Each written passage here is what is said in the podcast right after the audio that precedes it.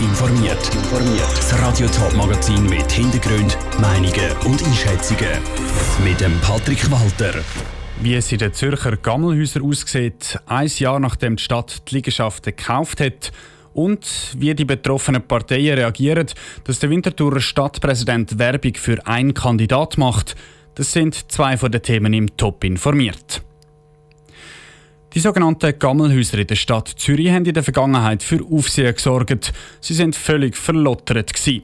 Vor einem guten Jahr hat die Stadt die Häuser dann aufgekauft und sich zum Ziel gesetzt, etwas Neues aus diesen Häusern zu machen. In zwei von diesen ehemaligen Gammelhäusern sind jetzt Wohnmöglichkeiten für Leute, die am Rand der Gesellschaft stehen.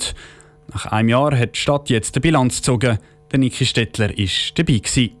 Die Stadt Zürich will mit diesen Gammelhäusern vor allem Leute unterstützen, die es nicht einfach in der Gesellschaft. Darunter sind Menschen mit Drogenproblemen, verschuldete Menschen oder Menschen, die früher einmal straffällig sind. Für diese Leute hat die Stadt Zürich vor einem Jahr in den Gammelhäusern 42 möblierte Zimmer eingerichtet. Kommen dürfen aber nicht nur Stadtzürcher, erzählt der zuständige Stadtrat, Raphael Golta. Grundsätzlich schauen wir, dass Stadtzürcherinnen und Stadtzürcher ein Obdach finden. Niemand muss in der Stadt Zürich unter der Brücke schlafen, auf der Straße schlafen, wo das nicht selber will. Und zugleich sorgen wir auch dafür, dass Menschen, die vorübergehend in Zürich sind, dass sie zumindest kurzfristig auch wohnen können. Dass es sich bei den Menschen, wo das Angebot wahrnehmen, nicht um ein einfaches Klientel handelt, ist im Stadtrat von Anfang an klar gewesen. Die Vermutung hat sich dann auch bestätigt. Praktisch jeden Tag kommt es zu Beleidigungen, Beschimpfungen oder Gewaltakt unter den Bewohnern oder gegenüber anderen. Trotzdem möchte die Stadt, dass Bewohner, wenn immer möglich, können bleiben können und bieten Unterstützung an. Es ist eben die Leistung von dem Projekt äh, und von dem Wohnen dort, dass man es anbekommt, dass man äh, Klientel, wo Sie und ich wahrscheinlich nicht unbedingt jetzt würden wollen als Nachbarn haben, dass die dort miteinander wohnen können, so wie die Menschen sind. Das sind keine einfachen Menschen, die haben einiges in ihrem Rucksack, aber dass es trotzdem funktionieren tut. Eine besondere Herausforderung war das Jahr das Coronavirus. Gerade während der Corona-Zeit sei die Situation ganz schwierig weil die Stadt darauf schauen dass die Sicherheitsabstände eingehalten werden und dass alle Leute eine Rückzugsmöglichkeit haben, sobald sie Symptome von Covid-19 gezeigt haben. Trotz aller Schwierigkeiten in diesem Jahr, die Stadt Zürich zieht eine positive Bilanz. Der Beitrag von Niki Stettler. Der ehemalige Eigentümer und Vermieter der Gammelhäuser der ist übrigens in der Zwischenzeit vom Bezirksgericht Zürich zu einer Freiheitsstrafe auf Bewährung verurteilt worden. Winterthur braucht einen neuen Stadtrat oder eine neue Stadträtin. Das, weil Barbara Günthard-Meyer im Herbst abtritt. Am Sonntag entscheidet das Stimmvolk, ob der Urs Hofer von der FDP oder Katrin Kometa von der GLP gewählt wird. Um den Wahlkampf noch ein bisschen anzukurbeln, hat die FDP-Politikerin Barbara Günthert-Meyer diese Woche auf Facebook ein Foto gepostet. Darauf sind sie selber, der Stadtpräsident Michael Künzli von der CVP und der FDP-Kandidat Urs Hofer. Dazu hat sie geschrieben, dass der Stadtpräsident die Wahl von Urs Hofer empfiehlt. Aber wie ist das, wenn sich der Stadtpräsident höchstpersönlich in den Wahlkampf einmischt? Rutschmenzi hat bei den Betroffenen nachgefragt.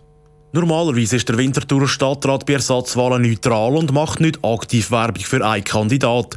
Das heißt, sie sind nicht auf Plakat oder Inserat zu sehen mit einer expliziten Wahlempfehlung drauf. Genau das sehe im Fall vom Stadtpräsident Michael Könzli nicht anders, sagt der Präsident der Winterthur FDP, der Dieter Klei. Es sehe auch da kein Plakat und nur einen Facebook-Post. Im politischen Alltag ist man ja miteinander unterwegs. Man hat gemeinsame Sitzungen, man hat gemeinsame Themen, man ist gemeinsam auf Veranstaltungen und dass man da natürlich auch miteinander mal auf einem Facebook-Foto ist und das auch postet, das schaue ich auch wirklich als völlig unproblematisch an. Und er würde das auch sagen, wenn der Michael Künzli auf einem Bild mit der Katrin Kometa von der GLP drauf wäre und eine Wahlempfehlung abgäbe. Für die GLP auf der anderen Seite ist das Ganze aber eher ein skurril. Der Präsident Urs Glättli wundert sich darum ein bisschen über den Facebook-Post. Auf Facebook-Manier würde man äh, das quittieren mit einem interessant. Ich sehe das relativ tief entspannt.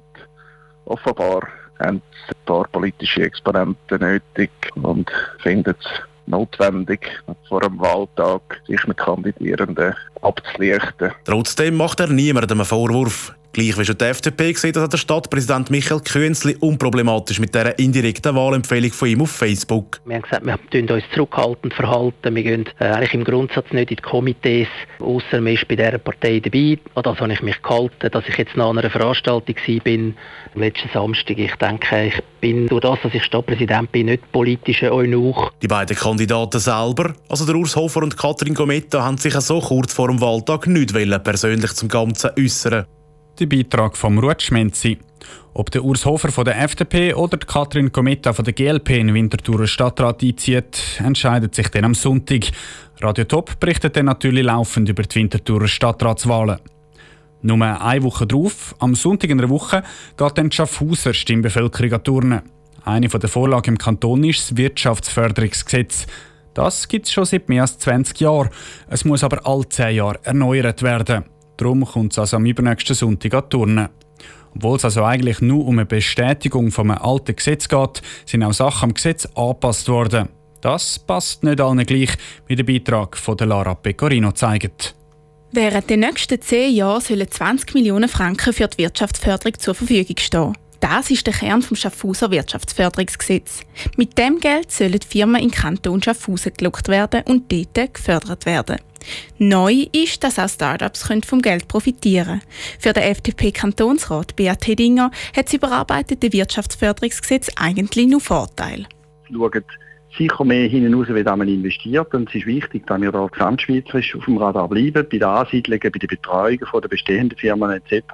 Und da hat sich wirklich bewährt. Also so der Profiteur von der ganzen Geschichte. Das ist absolut der Kanton. Auch das Klima soll profitieren vom neuen Wirtschaftsförderungsgesetz. Neu sind nämlich auch die Klimaziele im Gesetz aufgenommen worden.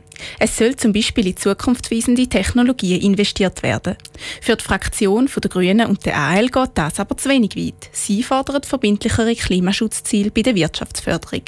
Und es ist nicht das Einzige, was der grüne Kantonsrat Oskar Paul stört. Es fehlt Transparenz beim neuen Gesetz. Wenn ich von irgendjemandem Geld bekomme, will ich auch wissen, ob denn das so eingesetzt worden ist, wie man das geplant hat. Das ist nichts Außergewöhnliches. Und äh, dass man das unbedingt nicht hat wollen, das ist für uns absolut unverständlich. Außer der Grünen und der AL unterstützen alle anderen Parteien das neue Gesetz. Auch die Regierung stellt sich hinter das Wirtschaftsförderungsgesetz vom Kanton Schaffhausen. Der Beitrag von der Lara Pecorino. Am Sonntag in der Woche kommt Schaffhausen unter anderem aus Kammgarn-Arealen turnen. Außerdem werden der Stadtrat und der Regierungsrat neu gewählt. Alle Informationen zu den Wahlen gibt es auf toponline.ch. Top informiert, auch als Podcast. Mehr Informationen gibt es auf toponline.ch.